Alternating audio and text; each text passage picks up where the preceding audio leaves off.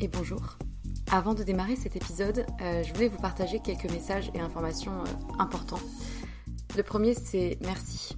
Merci, je le répète souvent, pour euh, l'oreille qui écoute. je ne sais pas si vous êtes dans le métro, dans votre lit ou en train de cuisiner, mais peu importe, merci.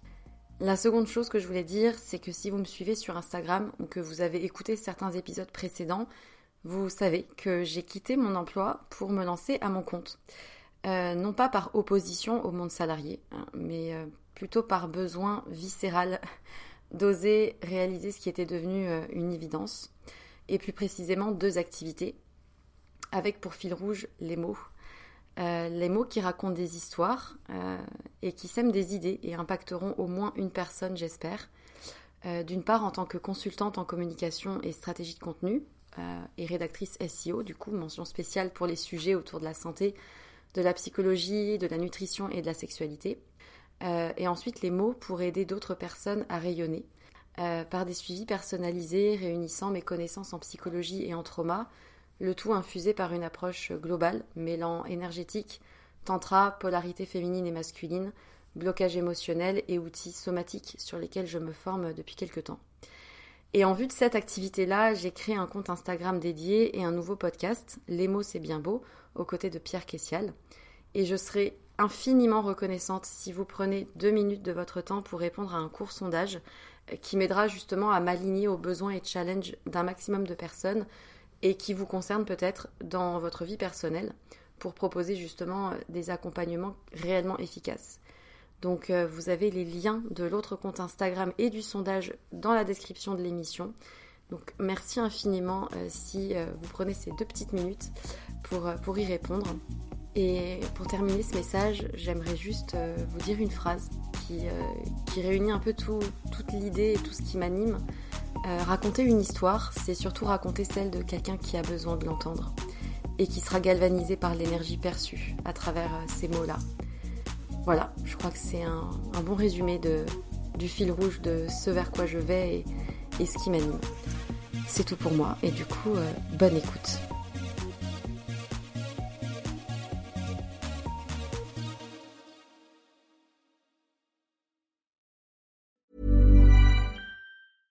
Hey, I'm Ryan Reynolds. At Mint Mobile, we like to do the opposite of what Big Wireless does. They charge you a lot, we charge you a little. So naturally, when they announced they'd be raising their prices due to inflation, we decided to deflate our prices due to not hating you. That's right. We're cutting the price of Mint Unlimited from $30 a month to just $15 a month. Give it a try at mintmobile.com slash switch. $45 upfront for three months plus taxes and fees. Promote for new customers for limited time. Unlimited more than 40 gigabytes per month. Slows. Full terms at mintmobile.com.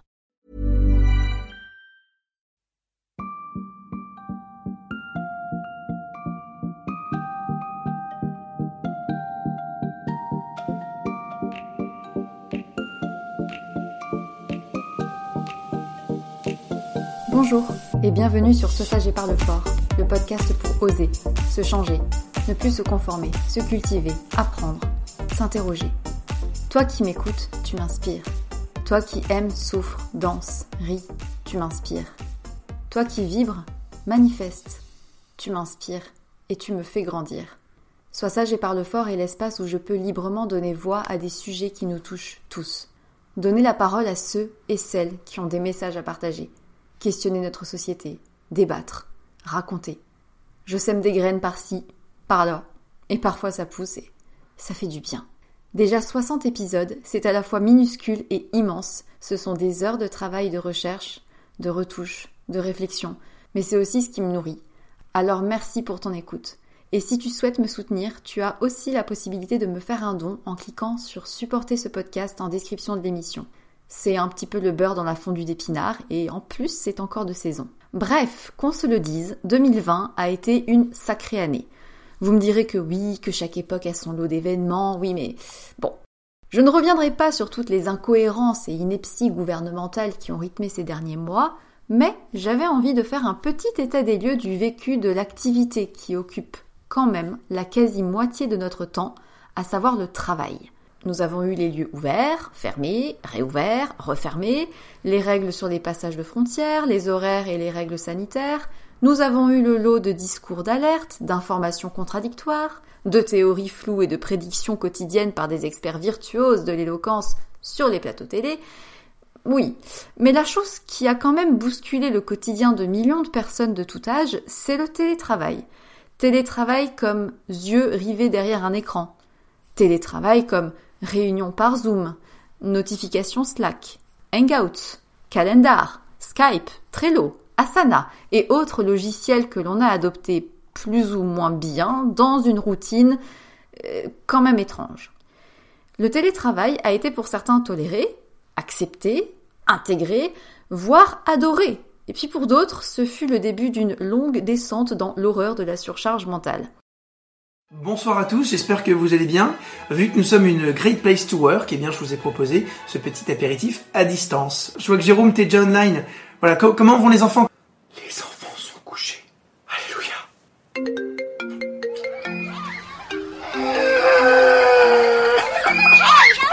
Bon bah j'espère que ça va aller Jérôme, hein. j'espère que tu vas pas nous faire un, un petit burn-out. Alors oui, j'aurais pu faire un épisode qui analyse et source tout l'historique du télétravail en France avec un comparatif chiffré et des études épidémiologiques, sociologiques, économiques sur les différences avec nos pays voisins. J'aurais aussi pu détailler les causes et les origines de cette résistance forcenée du patronat face à la perspective de faire confiance aux salariés qui travaillent de chez eux. Mais c'était pas très intéressant. Moi, ce qui m'intéressait vraiment, c'était ton vécu, mon vécu, notre vécu, comment chacun et chacune, avec notre situation personnelle, avec notre situation professionnelle, nos émotions, vivons cette distance et tout ce que cela engendre. Nouvel épisode donc, et pas des moindres, d'autant que vous y avez participé. Je remercie sincèrement les quelques volontaires qui m'ont envoyé des messages audio pour me raconter un peu leur vécu du télétravail que vous pourrez entendre tout au long de cet épisode. J'espère que ça vous plaira et que vous apprendrez des choses et peut-être que vous vous sentirez moins seul si vous vivez mal ce télétravail ou si au contraire vous le vivez très très bien. C'est parti. Le télétravail a eu des conséquences sur notre morale, sur notre efficacité, sur notre motivation, mais aussi ça a des conséquences sur les rapports avec nos collègues et avec notre manière de considérer notre chez nous, qui est devenu euh, le lieu où nous passons la quasi-totalité de notre temps. Bien sûr, il y a des exceptions. Beaucoup de personnes ne sont absolument pas concernées par le télétravail, à savoir tous ceux qui ont un emploi qui nécessite une présence sur le lieu de travail, pour des raisons évidentes, lorsque l'emploi suppose une action dans un lieu précis à l'extérieur de l'habitation, et une autre exception, silencieuse, celle des salariés qui ont été contraints par les dirigeants à se rendre sur le lieu de l'entreprise alors même que le travail à distance était possible. Bon, ce dernier cas est intéressant d'un point de vue sociologique du travail, parce qu'il semblerait qu'effectivement, un bon nombre de patrons continuent, sans toutefois l'avouer tout haut, de considérer que si l'employé n'est pas sous sa surveillance continue, alors il serait moins productif, voire défaillant, ou pire, déserteur. Parce que c'est bien connu, le soldat qu'on n'a pas sous les yeux, euh, c'est le risque qu'il soit rebelle. Hein. Bref, à l'annonce du confinement, les réactions ont donc été très variées. Il y a eu la panique pour certains, la perplexité pour d'autres, la colère des patrons les plus fermés au changement, et évidemment cet épisode concerne avant tout euh, les personnes qui ont un emploi qui permet le travail à distance. Donc tous les métiers de la restauration et de l'hôtellerie, les commerces physiques, les professions du secteur agricole, les soignants, bref, tous les emplois complètement inadaptés à la distanciation physique ne sont pas concernés évidemment par mon sujet. Mais euh, c'est pas grave, il y a quand même beaucoup de personnes qui sont concernées et je pense que c'est quand même intéressant. Parce que oui, les étudiants, les profs, les avocats, les cadres, les managers, les secrétaires, les informaticiens, les développeurs, les community managers, les chefs d'entreprise, les stagiaires, les alternants, les graphistes, les traducteurs, bref, nous avons tous été assignés à domicile, dégainés Zoom et appris à travailler tout seul. Alors pour certains, ça a été le début d'une longue période de souffrance professionnelle. Pour d'autres, ça a été la révélation de l'année et une manière de repenser totalement leur rapport au travail. Sociologues, psychologues, syndicalistes, tout le monde a son mot à dire. Personne n'est d'accord, mais la seule chose qui est sûre, c'est quand même que c'est un truc totalement nouveau, surtout en France. Petit retour euh, sur le contexte. Le télétravail tel que pratiqué habituellement et le télétravail contraint tel qu'on l'a vécu en 2020 sont deux choses complètement différentes. En fait, le télétravail contraint qu'on a vécu, ça correspond à un mode de fonctionnement qui résulte d'une adaptation forcée du fait d'une situation extérieure et pour le coup extraordinaire. Rien ne permettait d'imaginer l'année dernière, en début d'année, que trois mois plus tard, nous serions interdits de déplacement sauf dérogation justifiée par un motif indispensable ou vital, genre acheter à manger. Et une grande partie de la population s'est retrouvée du jour au lendemain au chômage technique ou partiel si l'activité économique était à l'arrêt ou ralentie. Les enfants à la maison, les professeurs ont dû apprendre à enseigner tant bien que mal à distance, les parents continuent à travailler de chez eux et ont dû jongler entre les cours des petits, la connexion partagée et la mise en place d'un bureau improvisé entre le salon et la cuisine. Bref, c'était une situation qui était non préparée et totalement contrainte. Le télétravail, lorsqu'il est négocié en amont, il existe en France depuis le début des années 90. Mais il s'agissait, euh, comme vous vous en doutez, d'un télétravail très minoritaire et souvent limité par exemple à un ou deux jours par semaine. Du coup, pour beaucoup d'entre nous, c'était vraiment une première parce que le nombre de personnes qui avaient déjà pratiqué le télétravail, ben en France, euh, c'était pas encore trop ça quoi. La loi qui encadre le télétravail, jusqu'alors en tout cas, euh, prévoit que sa mise en place résulte d'un accord entre l'employeur et le salarié sur la base du volontariat, ce qui signifie qu'il n'y a aucune obligation en matière de travail à distance, ni pour les salariés, ni pour les employeurs. En fait, c'est plus un mode d'emploi à définir au cas par cas et qui est signé entre l'employeur et le salarié. Sauf que, bon, ben, dans le concret, un pourcentage vraiment infime de patrons avait instauré une règle sur le télétravail, ou du moins tolérait des ajustements et souvent en contrepartie d'une certaine ancienneté dans l'entreprise. Pour moi, le télétravail existait déjà de façon habituelle euh, avant la crise sanitaire. Je pouvais choisir euh, de rester travailler à la maison quand je le voulais. Il faut savoir qu'avant, euh, ben, j'avais travaillé pendant un an et qu'on était autorisé à avoir un jour de télétravail par semaine. Ça permettait du coup de réduire le temps de trajet et de pouvoir mieux se concentrer à la maison un jour par semaine.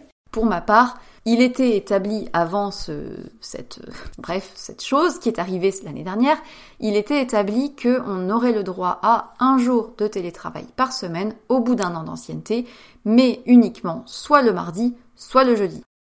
Ce qui est intéressant, c'est que malgré la réticence des entreprises, la volonté et l'envie des travailleurs ne manquent pas. Selon un sondage du CSA pour Malakoff Humanis qui a été publié en mai 2020, près de 60% des nouveaux télétravailleurs envisagent de demander à pratiquer le télétravail après le confinement.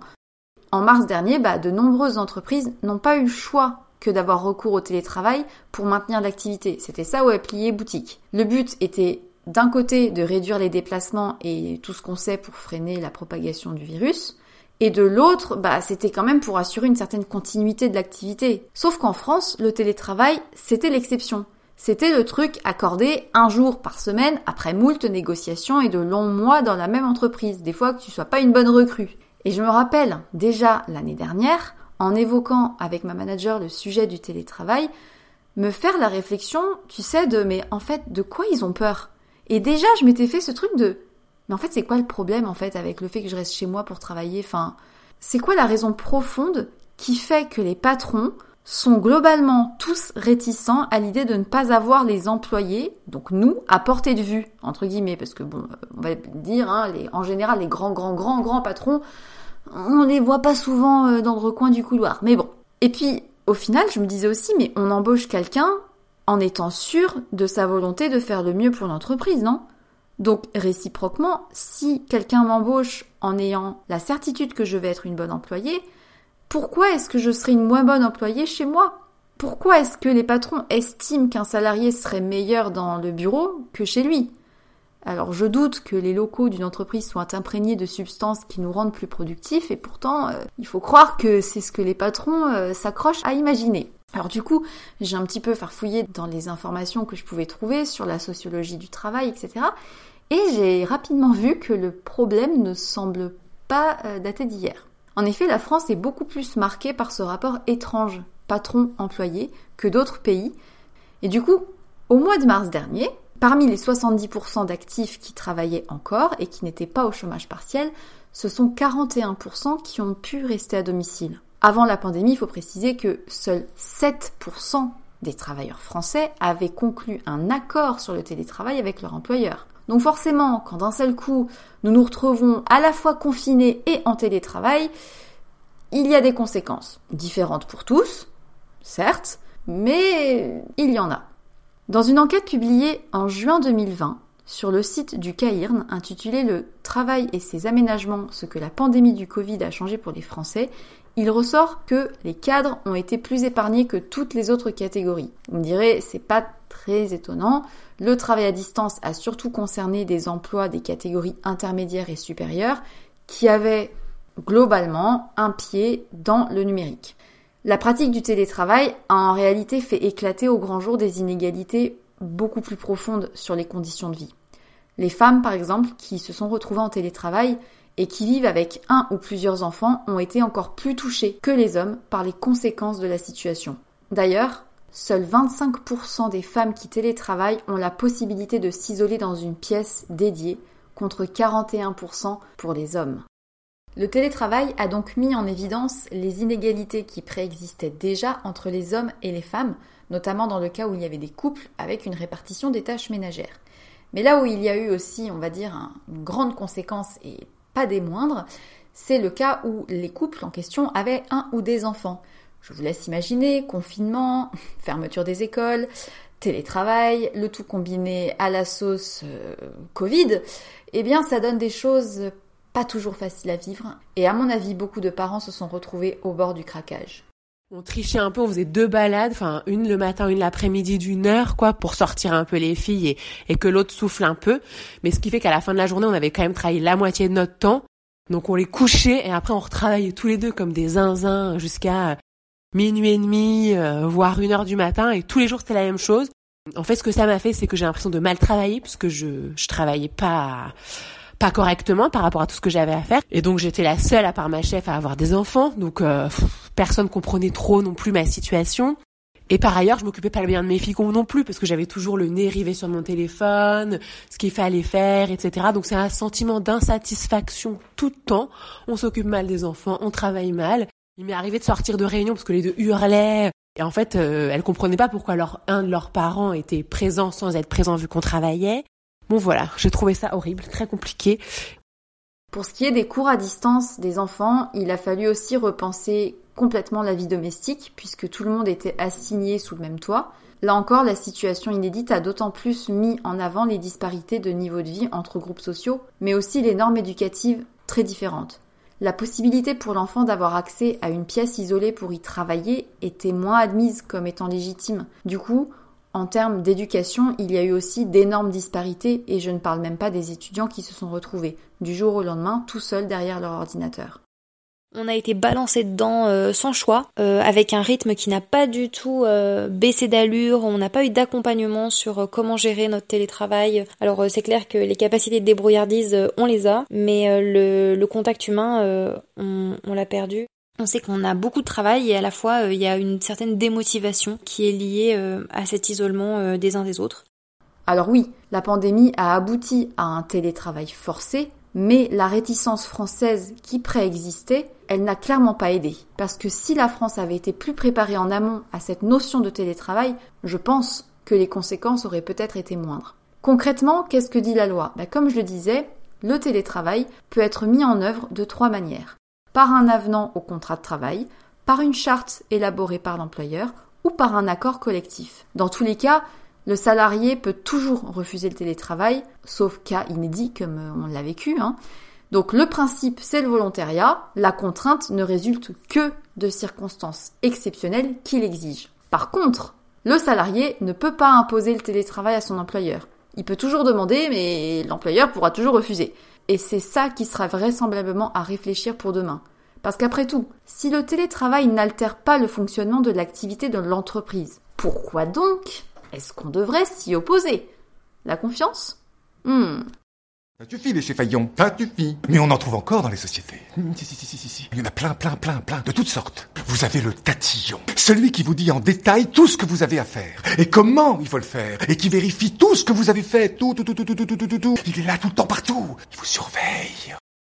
Bref, la difficulté du sujet télétravail, c'est que chaque situation est tellement unique qu'il est très difficile, je pense, d'établir une norme générale. Un couple qui a des enfants et une maison aura peut-être plus d'intérêt à développer le télétravail, que ce soit pour aller chercher les enfants à l'école plus tôt, ou que ce soit pour aménager l'emploi du temps, ou simplement juste pour mieux partager les tâches ménagères. Par contre, la personne célibataire qui vit dans un 18 mètres carrés à Paris au sixième étage ne vivra pas du tout le télétravail de la même manière et aura beaucoup plus de risques de subir des conséquences psychologiques. La vraie question c'est comment faire pour que la discussion et l'échange soient facilités entre employeurs et salariés? Et le vrai point il est là en fait. Si la règle générale est impossible et que seule la confiance et le cas par cas doit être envisagé, bah, je pense qu'il va peut-être falloir repenser la relation entre salariés et employeurs. Parce que la résistance tient surtout sur ce point-là, je pense. Et d'ailleurs, en 2005, au moment de la mise en place de ce cadre juridique qui est quand même un peu bancal, seuls 5 à 7% des Français bénéficiaient d'un télétravail contre 30% aux États-Unis. Et en fait, en France, on a encore beaucoup cette idée de relation de subordination entre employeurs et salariés. En fait, aux États-Unis, c'est complètement différent. On retrouve ce que l'on appelle le travail aux objectifs et de confiance. Il y a aussi, je pense, l'idée générale plus ou moins consciente que si le patron ne voit pas ou ne peut pas assister à l'exécution des tâches sous ses yeux, il doute un peu de l'efficacité de son employé. Comme si finalement les employés étaient contraints à venir au travail et que s'ils sont ailleurs ou s'ils sont chez eux, bah ils se tournent les pouces parce qu'ils ont la flemme. Alors bon, déjà ça, ça part d'une inquiétude liée à la productivité de l'entreprise, ce qu'on peut comprendre, mais en fait je pense que ça relève aussi et surtout de la notion de confiance. Comme si l'employé n'était pas autant intéressé par la volonté de réussite de l'entreprise. C'est une hypothèse, je ne dis pas que j'ai la vérité absolue, mais c'est l'impression que je me suis faite en lisant plusieurs études et rapports sur l'histoire du télétravail en France. En tout cas, pour ma part, et ça j'en suis très heureuse, euh, je ressens une totale relation de confiance avec mes managers. Le télétravail n'a en rien affecté notre travail. Au contraire, euh, je trouve que ça nous a permis aussi de repenser notre manière de nous organiser pour rendre la situation plus facile, en tout cas, pour ce qui est de mon vécu, il est positif, mais aussi et surtout parce que je suis entourée de personnes bienveillantes et humaines qui ont confiance en moi et en qui j'ai confiance. Du coup, on se connecte à la même heure, on fait un appel le matin pour se dire bonjour et surtout, on prévient aussi quand on part. Et on sait pertinemment qu'un départ plus tôt pour une raison médicale ou autre ne signifie pas qu'on ne va pas organiser différemment sa journée. Et je pense pas pouvoir dire que j'ai de la chance parce qu'en fait c'est ma situation telle que je la décris qui devrait être euh, normale. En écoutant les messages qui m'ont été envoyés par vocal, je me suis rendu compte qu'on avait tous et toutes eu un vécu complètement différent de, cet isolement et du télétravail forcé. Je pense notamment à une personne qui est étudiante et qui s'est retrouvée complètement isolée et qui n'avait jamais appris à travailler à distance. La difficulté, c'est que les profs sont souvent euh, embêtés du fait qu'en face, il n'est pas des visages d'élèves.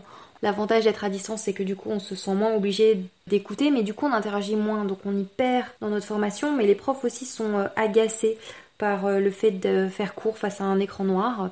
Dans les deux côtés, euh, je sens la frustration. Ça, j'ai pu en discuter avec euh, certains de mes enseignants. Et puis euh, l'autre difficulté majeure, c'est que en fin de master, on a beaucoup de projets, des projets d'équipe à faire, et c'est très difficile pour nous de maintenir une efficacité en Zoom. D'habitude, on aurait tendance à être côte à côte, à se montrer les informations, etc. Et là, bah moi, j'ai un petit ordinateur portable, et donc sur mon écran, il faut que je fasse le choix soit de voir les, les visages des élèves avec lesquels je collabore, soit de voir le projet sur lequel je travaille le moindre bruit euh, dans une maison de l'un ou de l'autre euh, peut être amplifié euh, par les, micros des uns des autres et c'est quelque chose de, fatigant.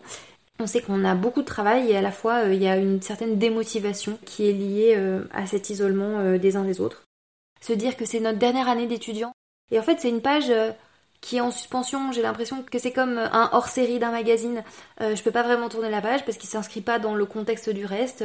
J'ai du mal à faire le lien avec euh, ma vie d'avant, ma vie d'après. Je, je sais pas si ça s'inscrit dans ma formation universitaire et en même temps si. Et en même temps, je sais que sur un CV ou sur euh, sur une lettre de motivation, je peux mettre derrière qu'on est habitué au travail d'équipe à distance, qu'on l'a euh, mise en place et qu'on sait faire, on sait gérer. Mais qu'est-ce que c'est éprouvant, qu'est-ce que c'est fatigant? Je pense aussi à Mathilde, qui elle était de l'autre côté, puisqu'elle donne des cours à distance à des élèves à la fac. Je dirais que ça a été compliqué. Je pense que c'est le mot qui résume le mieux cette expérience assez particulière. Euh, dès mi-octobre, j'ai commencé à donner des cours à distance. D'abord sur Moodle, c'est donc une plateforme euh, informatique euh, qui est reliée à l'université. Et ensuite, je suis passée sur Zoom car c'était plus simple, notamment parce que Moodle a tendance à rapidement bugger quand il y a beaucoup d'étudiants et d'étudiantes connectés dessus en même temps. Ça s'est étendu en fait à tous mes cours, c'est-à-dire que j'ai commencé à donner euh, tous mes cours à distance, donc mes 8 heures de cours par, euh, par semaine. Donc je précise que 8 heures de cours, c'est pas énorme hein, comparé à ce que certains et certaines de mes collègues peuvent avoir, mais euh, ça fait déjà pas mal, surtout étant donné les, les circonstances. Il y a une interrogation aussi que j'ai et à laquelle vous aurez peut-être une réponse. Si un employeur recrute un salarié, ne devrait-il pas l'embaucher aussi avec la certitude de pouvoir faire confiance? Si toi qui m'écoutes, tu es chef d'entreprise, ma question, elle est sincère. Comment peux-tu recruter quelqu'un dont tu sais que tu vas douter si tu ne l'as pas sous les yeux? Alors, je suis pas chef d'entreprise, hein, mais personnellement, j'ai besoin de sentir cette confiance, ce truc qui fait que quand j'ai pas la personne sous les yeux, je sais quand même qu'elle en veut, qu'elle a envie en fait. Bon, petit aparté, vous allez me dire qu'il y a toujours des salariés qui sont des beaux parleurs, qui te font miroiter une motivation à toute épreuve ou bien des situations qui font que tu n'as pas trop le choix que de trouver un boulot pour payer ton loyer et qui fait que bah, tu kiffes pas non plus ton boulot de ouf. C'est pour ça que je précise que ce qui précède concerne bien sûr le cas où tu as la possibilité de postuler à des offres qui t'intéressent et où tu n'y es pas contraint. Je repars donc sur mes moutons et euh, pouvoir aborder un petit peu euh, les différentes choses que j'avais envie d'aborder pour cet épisode. Il y a eu une première conséquence qu'on a vue directe, ça a été le surinvestissement, l'intensification du travail fourni. Personnellement, la première chose que j'ai remarqué, c'est que du fait de ne plus avoir ni les transports, ni toutes les étapes et obstacles à franchir pour arriver au bureau, bah on démarre la journée de travail avec moins de fatigue psychique. Alors je sais pas si c'est le terme le plus approprié, mais c'est comme ça que je le ressens. C'est-à-dire qu'une journée normale de bureau, ça suppose par exemple de s'habiller en pensant à minima à sa tenue, s'apprêter si c'est dans notre habitude, penser à prendre tout le nécessaire pour la journée, le poids de l'ordinateur sur le dos, le repas du midi qu'on a préparé à l'avance, et euh, les affaires de sport si on va faire du sport, etc., etc. La liste est longue. Ceux qui prennent les transports, bah, ça veut dire aussi surveiller l'heure des trains, marcher dans les couloirs du métro, monter et descendre les marches. Je sais, ça fait très euh, futile dit comme ça, mais en vrai, on est d'accord, c'est fatigant. Chercher la carte dans sa poche, euh, mince, j'ai le sac derrière qui est coincé, poser ses affaires, arriver, dire bonjour, prendre du café, nanani, nanana. Et mine de rien, quand j'allais encore au travail, j'avais souvent l'impression, en arrivant, d'avoir déjà vécu une journée avant. Et encore, je suis pas maman, donc j'imagine même pas les parents qui ont déjà euh, donné à manger aux enfants, fait tout ce que j'ai fait, amené les enfants à l'école, etc. C'est juste énorme ce qui peut se passer le matin avant même d'avoir franchi la porte du travail. Donc clairement, depuis que je travaille chez moi, bah, toutes ces étapes ont sauté. Pour un bien et pour un mal. Parce que c'est mon cas en tout cas, le fait de plus avoir toutes ces choses bah, émotionnellement et physiquement, euh, ça me permet d'être beaucoup plus productive, concentrée et calme. Mais ça c'est mon tempérament. Mais en même temps, le petit effet négatif, c'est que l'absence des autres, l'absence physique j'entends, me fait oublier de respirer, de prendre des pauses. Euh, la présence de mes collègues dans le bureau, ça me déconcentre, oui, mais ça me fait du bien aussi humainement. Il me rappelle en fait que je peux euh, un peu me relaxer et me détendre des fois, c'est-à-dire je peux sourire, je peux rire, je peux aller prendre un café, je peux poser des questions un peu plus de l'ordre de l'intime, de comment les personnes vont, de comment va la fille de machin, de tout ça en fait, ça fait partie du, truc relationnel en fait qui nous manque terriblement depuis qu'on est en télétravail. Et ça, je pense que vous l'avez aussi vécu. Euh, l'équilibre vie pro vie perso est assez compliqué parce que du coup euh, bah, je pouvais facilement me retrouver euh, le dimanche ou le samedi à regarder un truc rapidement pour le boulot Pas de barrière physique puisque le temps de trajet aussi permet de décompresser. Ensuite, beaucoup de quiproquos aussi peuvent naître à distance parce que euh, il peut y avoir des petites euh, situations un peu cocasses qui, heureusement, se résolvent assez rapidement après un appel, mais voilà, c'est toujours un peu compliqué. Puis aussi, il y a la confiance à avoir en l'autre, à savoir est-ce que l'autre assure euh, ses missions comme il le faudrait, est-ce que l'autre est assez autonome? L'autre point difficile, ça a évidemment été la gestion au niveau de la fac. je pense que ça n'est un secret pour personne. Les, les politiques universitaires sont pas toujours favorables aux étudiants et aux enseignants surtout avec tout ce qui est coupure euh, de budget, restrictions, etc. Et euh, on recevait énormément euh, d'informations contradictoires quand on était informé, c'est-à-dire que les étudiants et étudiantes étaient très peu informés, mais nous, en tant qu'enseignants et enseignantes, on ne l'était pas tellement plus. L'autre pan de l'intensification du travail, et qui est plus perverse, c'est le présentéisme. En fait, on est dans une société où malheureusement, le surinvestissement professionnel ou scolaire est encore perçu comme étant positif et très valorisé. Dans plusieurs milieux professionnels, partir avant 19h30, c'est mal vu. C'est notamment le cas des agences de communication, la publicité, mais aussi dans les cabinets d'avocats, de conseil et d'audit, où en fait les facturations sont très élevées et les clients très exigeants. Ce qui ne justifie pour autant pas de se faire entendre Ah mais t'as posé ton après-midi? Si on part à 18h30. Bref, cette habitude de se montrer très présent et disponible pour le travail, c'est encore une fois typiquement français. Alors qu'aux États-Unis, partir après 19h, c'est mal vu. Pourquoi? Parce que cela montre quelque part une forme d'inefficacité. Si tu pars plus tôt, ça veut dire que tu as fini toutes tes tâches, donc tu as été super efficace, donc tu es super doué. Tu vois? En France, tu pars plus tôt, bah t'as posé ton après-midi quoi.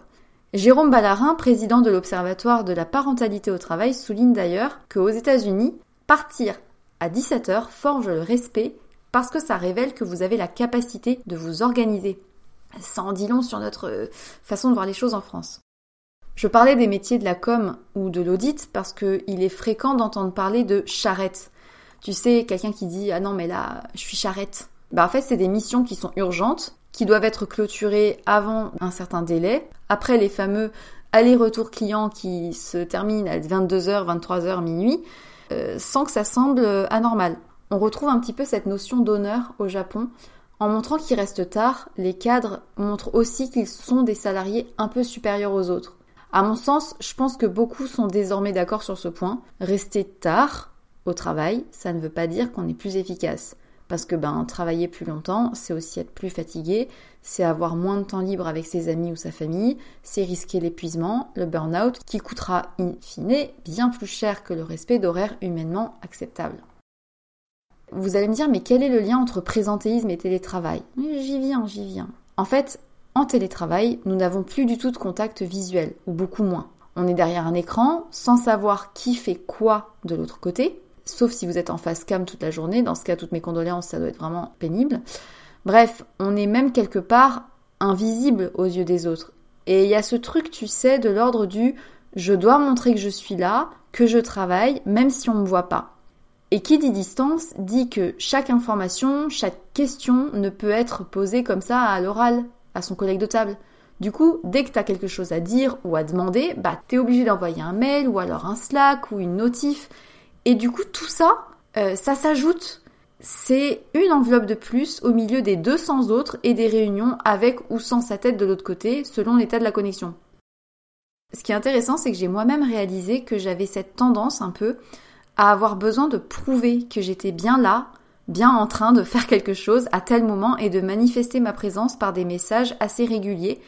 De même, le silence pendant plusieurs heures sans information de mes collègues ou de mes stagiaires pouvait me faire penser de manière plus ou moins consciente, mais pourquoi elle me répond pas là euh, Qu'est-ce qu'elle fait là Elle travaille là ou euh?